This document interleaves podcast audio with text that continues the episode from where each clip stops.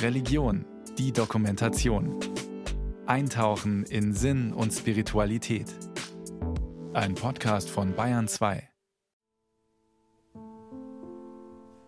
Den Reichtum eines Menschen kann man an den Dingen erkennen, die er entbehren kann, ohne seine gute Laune zu verlieren. Eine Wahrheit, die der Schriftsteller und Philosoph Henry David Thoreau an sich selbst erfahren hat. Zwei Jahre lebte er in einer selbstgebauten Holzhütte in den einsamen Wäldern von Massachusetts, Mitte des 19. Jahrhunderts. Er wollte, fern der Zivilisation, ein einfaches Leben im Einklang mit der Natur erproben. Sein Buch Walden, der Bericht eines radikalen Selbstexperiments, ist für viele bis heute ein Kultbuch.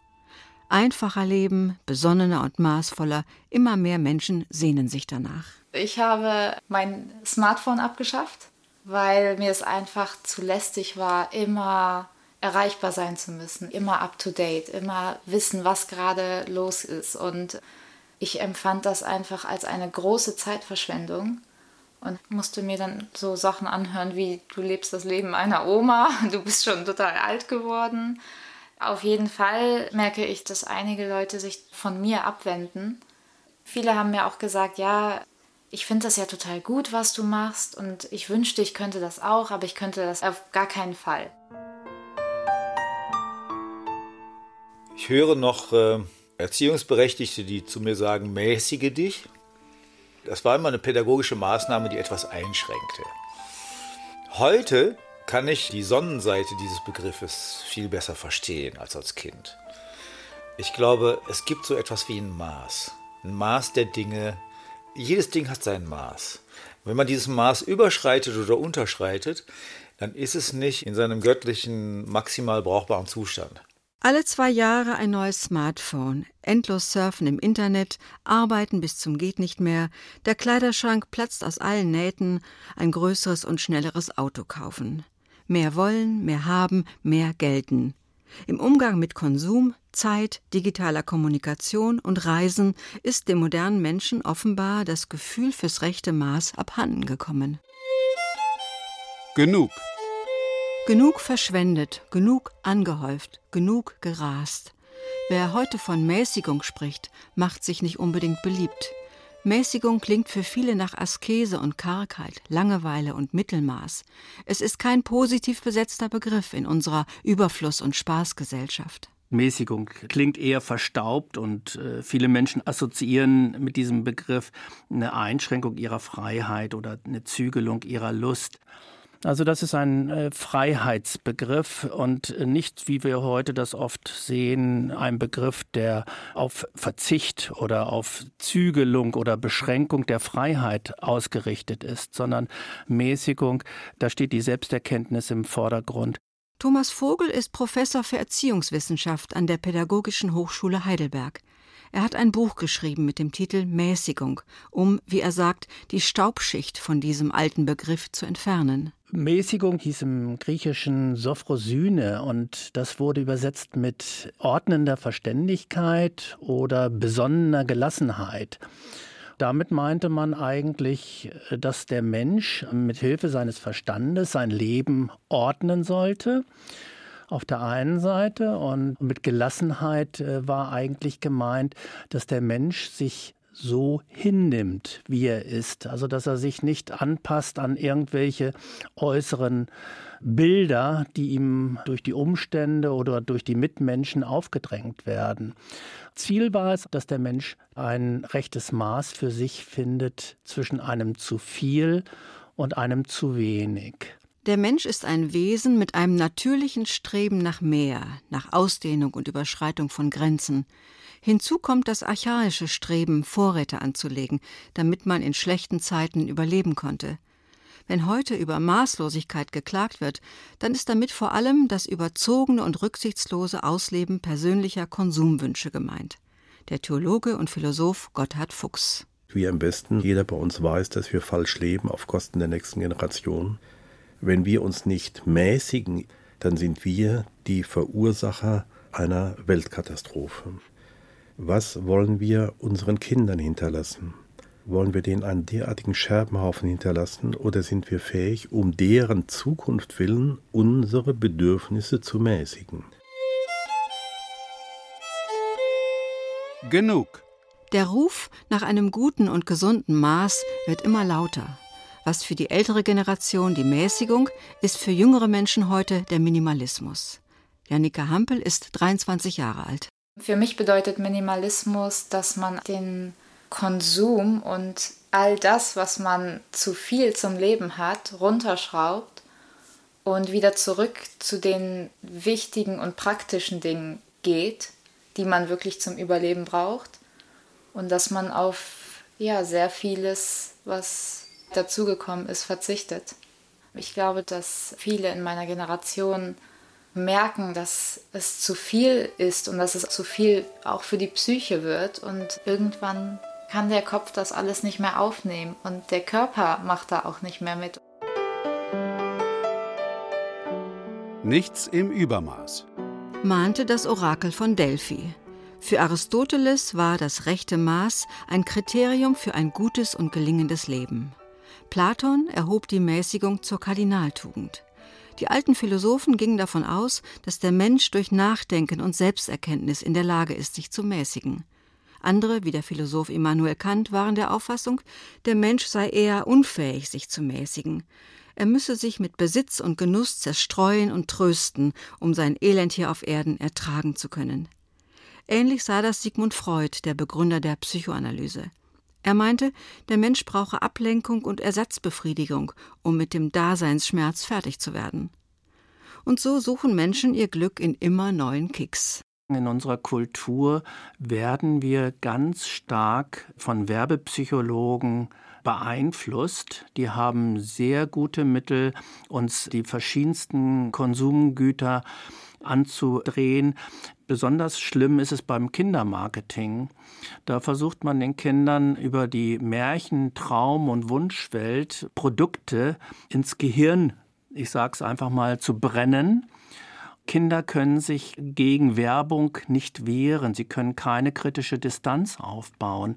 Und so kommt es, dass sie tatsächlich in dieser Wunschwelt leben und dann gehört zu diesem Wunsch auch das Produkt, was in dieser Geschichte von dem Werbepsychologen natürlich eingebaut wird. Wer kennt das nicht? Man ist unzufrieden und gereizt und bemüht sich, die lästigen Gefühle wegzudrücken.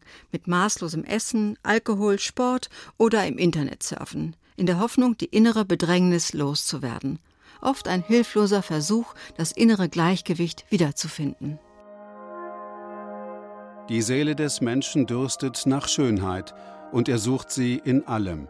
In Landschaft, Musik, Kunst, Kleidung, Möbeln, Gärten, Freundschaft, Liebe, Religion und in sich selbst. Wir sehnen uns nach einer Ordnung, die unser eigenes Wachstum in Harmonie bringt mit der geheimen Ordnung der Schöpfung. Mit poetischen Worten beschreibt der irische Philosoph und Schriftsteller John O'Donoghue die Sehnsucht nach einer Maßlosigkeit, in der der Mensch innerlich wachsen und über sich selbst hinauswachsen kann. Denn eine Kunst oder eine Liebe, die immer maßvoll ist, wird schnell langweilig und fade. Es gibt ja sozusagen gute Ekstasen und schlechte Ekstasen. Ein sich überschreiten im produktiven Sinne, meinetwegen hingerissen vor Glück, ja, da bin ich übermäßig außer mir und bei mir, hin und weg und voll da. Aber es gibt eben auch eine explosive Selbsttranszendierung, etwa im Zorn, in der wilden, bösen Aggression. Und da ist dann Mäßigung angesagt, das heißt, du musst dich beherrschen lernen. Der Mensch ist das Wesen, das wahnsinnige Kräfte hat, sich selbst zu überschreiten und diese gute Maßlosigkeit ja, von einer zerstörerischen zu unterscheiden, das ist die ständige Herausforderung. Der Musiker Thomas Kagermann ist gerne auch mal maßlos. Wenn zum Beispiel mein Lieblingsnachtisch auf dem Tisch steht, dann muss ich mich richtig zügeln, weil ich könnte dann diese ganze Schüssel leer essen. Das ist so eine leckere Mischung aus Mango, ein bisschen Joghurt und ein bisschen Sahne und ein bisschen Mandelmus wenn ich das dann so sehe und das ist einfach so lecker und dann kann es mir passieren, dass ich maßlos werde und, und dabei ist es jetzt auch nicht so schlimm, weil es ja auch so gut ist. Aber wenn es dann immer so geht, ich glaube, es ist auch dieses Ständige. Mal ist egal, immer ist schlimmer. Mäßigung als ethische Haltung spielt in den Weltreligionen eine wichtige Rolle. Im christlichen Verständnis ist sie ein Weg zu Gott. Erst im rechten Maß entdeckt der Mensch seine innere göttliche Ordnung. Maßlosigkeit gilt als großes Hindernis auf dem spirituellen Weg.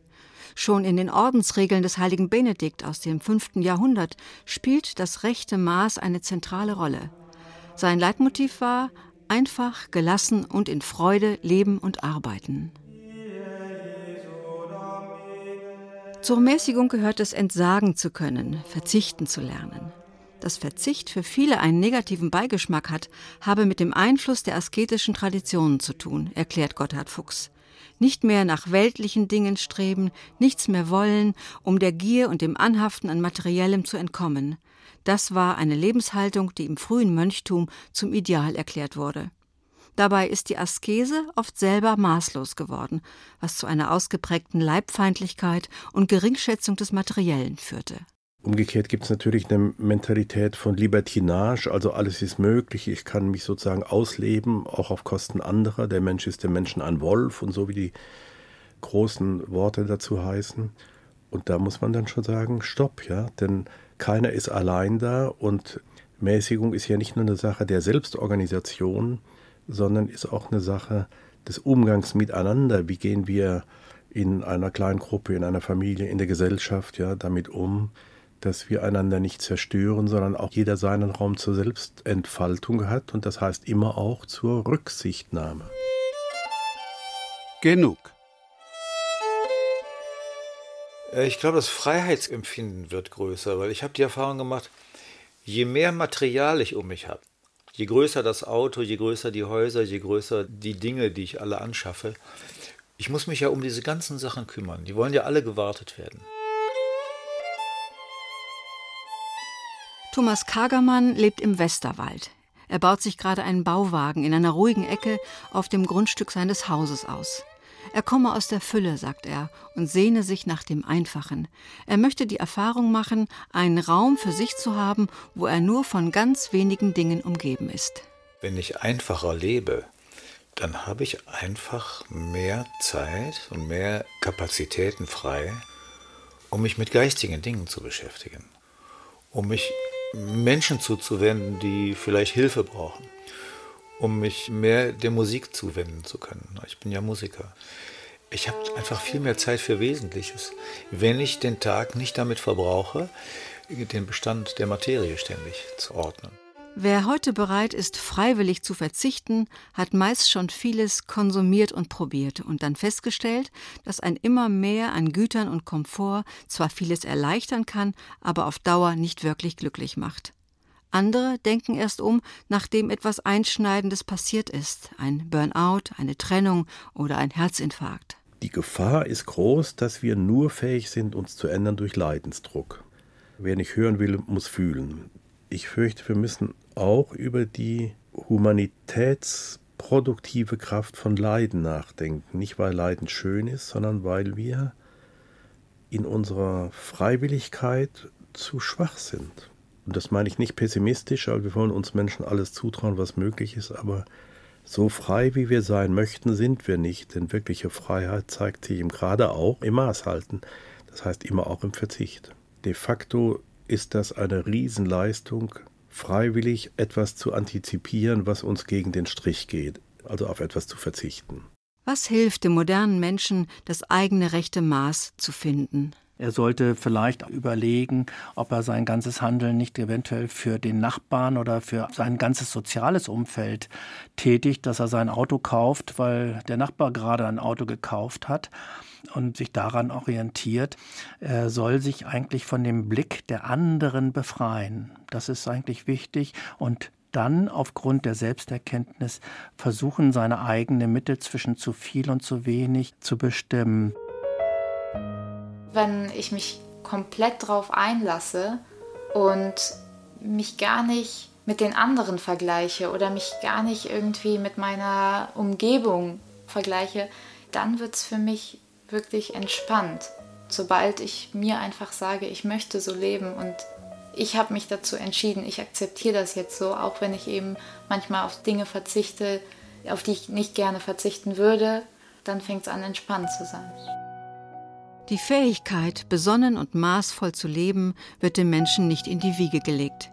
Die Fähigkeit zur Mäßigung muss eingeübt werden, am besten schon im Kindesalter, erklärt der Erziehungswissenschaftler Thomas Vogel.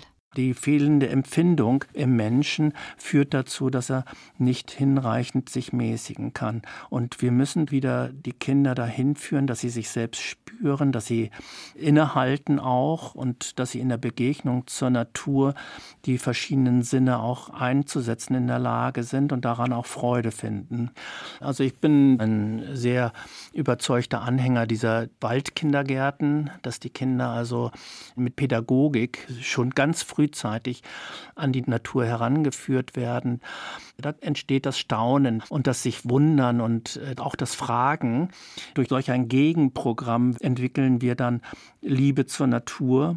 Und durch die Liebe zur Natur kann es dann vielleicht gelingen, dass sie doch nicht den falschen Versprechungen der Werbeindustrie auf den Leim gehen. Hubert Damm war als Jugendlicher in den Ferien oft wochenlang mit Fahrrad und Zelt unterwegs, mit kleinstem Gepäck und schlafen unterm Sternenhimmel. Wenn er von seinen Erfahrungen mit dem einfachen Leben erzählt, ist er gerührt. Eigentlich bin ich da seit meiner Jugend unterwegs mit.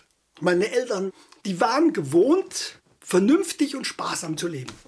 Da waren sie einfach zu erzogen und sie haben auch keinen Sinn darin gesehen, irgendwas unnötig zu verbrauchen.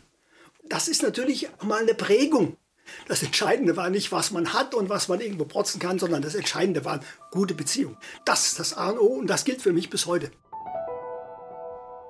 Helga Berger hat eine gute Beziehung zur Erde. Ich habe schon als Kind Fossilien gesammelt, deshalb bin ich auch in diesen ersten Berufszweig gerutscht. Ich habe als technische Assistentin für Paläontologie gearbeitet. Von daher war mir Evolution und all das schon von ganz früh an ein wichtiges Thema. Und interessant ist immer, sich die, diese Dimensionen mal auch klar zu machen, weil es haben viele Milliarden Jahre Algen nur daran gearbeitet, dass die Erde ihren Sauerstoffmantel bekommen hat und eine Ozonschicht. Das ist wichtig auch zu wissen. Helga Berger lebt allein in einem kleinen alten Bauernhaus. Sie hat zwei Pferde und einen Gemüsegarten, aus dem sie sich größtenteils selbst versorgt. Ressourcenschonend zu leben ist für sie selbstverständlich. Sie habe sich immer gefragt, was brauche ich wirklich? Dieser Trend, nur Bio einzukaufen, der hat sich auch dadurch sehr verstärkt. Als ich irgendwann anfing, über Pestizide zu recherchieren, das mache ich seit Jahren. Ich habe Bücher ohne Ende zu allen Themen hier. Und meine Freundin, mit der ich im vergangenen Jahr dann nicht so ganz glücklich auseinandergegangen bin, die hat ein paar Tage bei mir verbracht und sie fand mich dann schon missionierend. Aber dass sie das so befremdet hat, damit konfrontiert zu sein, wie ich lebe, damit hatte ich überhaupt nicht gerechnet. Und wenn man versucht, eben all diese Dinge zu vermeiden, die den eigenen ökologischen Fußabdruck möglichst gering halten, dass unterstellt wird, dass man sich da als besserer Mensch oder so fühlt, was ich eigentlich auch seltsam finde, weil jeder hat ja die Freiheit zu tun, was er möchte. Menschen, die reduziert und im Einklang mit der Natur leben, werden in unserer Gesellschaft nicht selten für rückständig und weltfremd gehalten.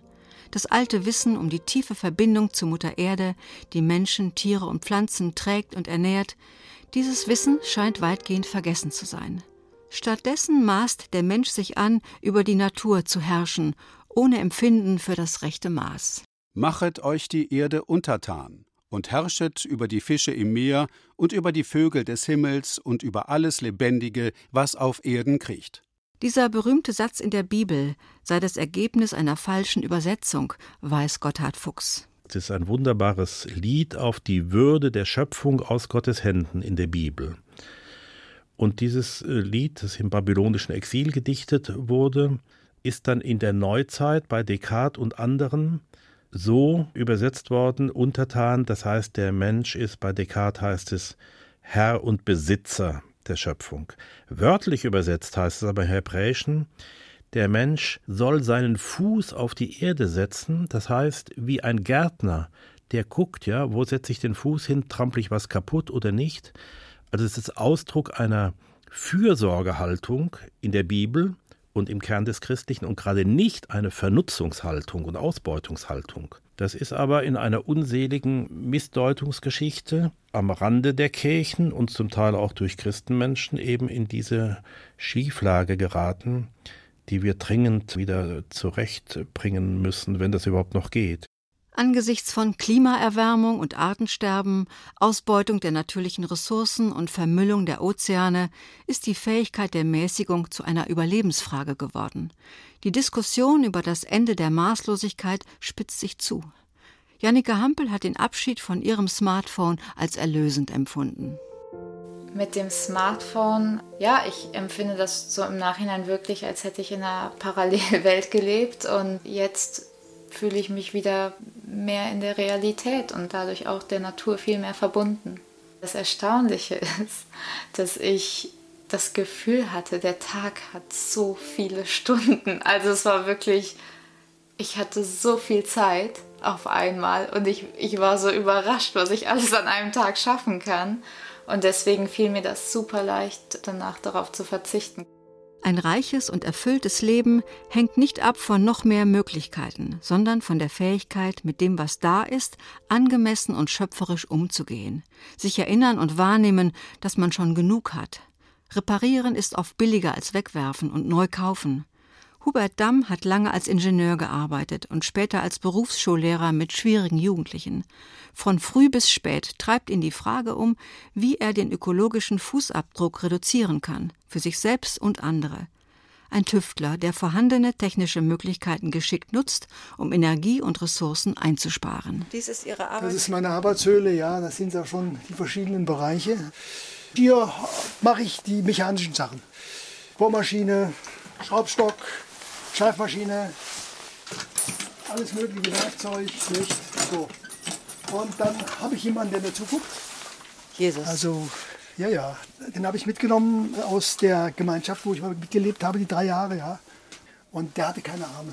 Die Arme haben wir, gell? Ein echter Macher, ein rühriger Mensch mit Erfindergeist. Als Ausgleich für seine Umtriebigkeit macht er Sport und Zen-Meditation. Hier ist auch Ihr Meditations. Ja, da hocke ich mich zwischendurch mal, ja, so, wenn es zu viele wird, sonst, ja. Mit seinen 74 Jahren wirkt er erstaunlich jung. Auf dem Dach in seinem Innenhof zeigt er mir sein sogenanntes Balkonkraftwerk, das den Stromzähler langsamer laufen lasse. Ganz legal. Das ist hier oben. Sie haben ja die Paneele gesehen.